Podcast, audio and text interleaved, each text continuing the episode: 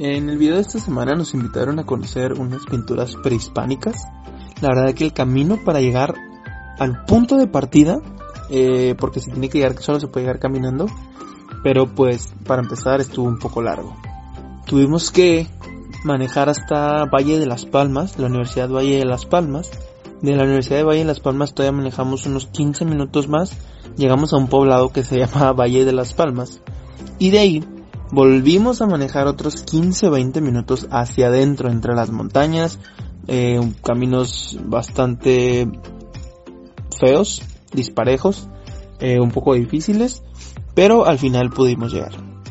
Llegamos al punto de encuentro, primero llegamos ahí, vimos este un poco lo que eran las vistas, las montañas, muy muy padre, muy bonito, pura naturaleza, había muy poca señal, todos los sonidos de, de las aves, todo, todo padrísimo. Después de eso emprendimos una caminata alrededor de unos 25, 35 minutos más o menos.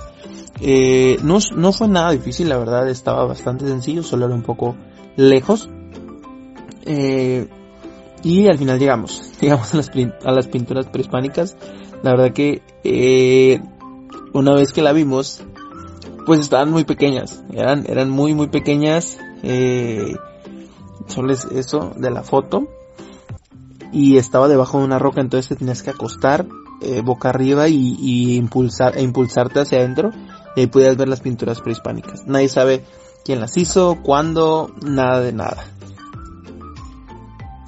Ya de regreso nos encontramos una tarántula, bueno, dos tarántulas la verdad, este que fue el único animal eh, como diferente o raro. en lo personal a mí nunca me ha tocado ver una tarántula eh, al aire libre, o sea, haciendo hiking. Siempre me había tocado verlas en las, en las tiendas o Petco o algo por el estilo. Y la verdad estuvo, estuvo muy padre, estaba enorme, la, primera que nos encontramos estaba gigante.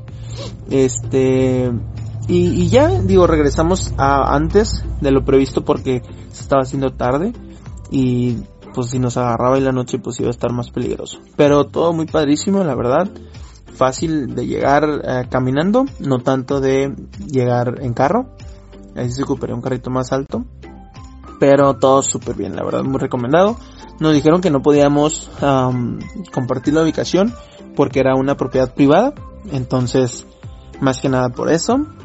Pero la verdad, pues es muy bueno hacer actividad al aire libre, caminata y pues conociendo un poco más.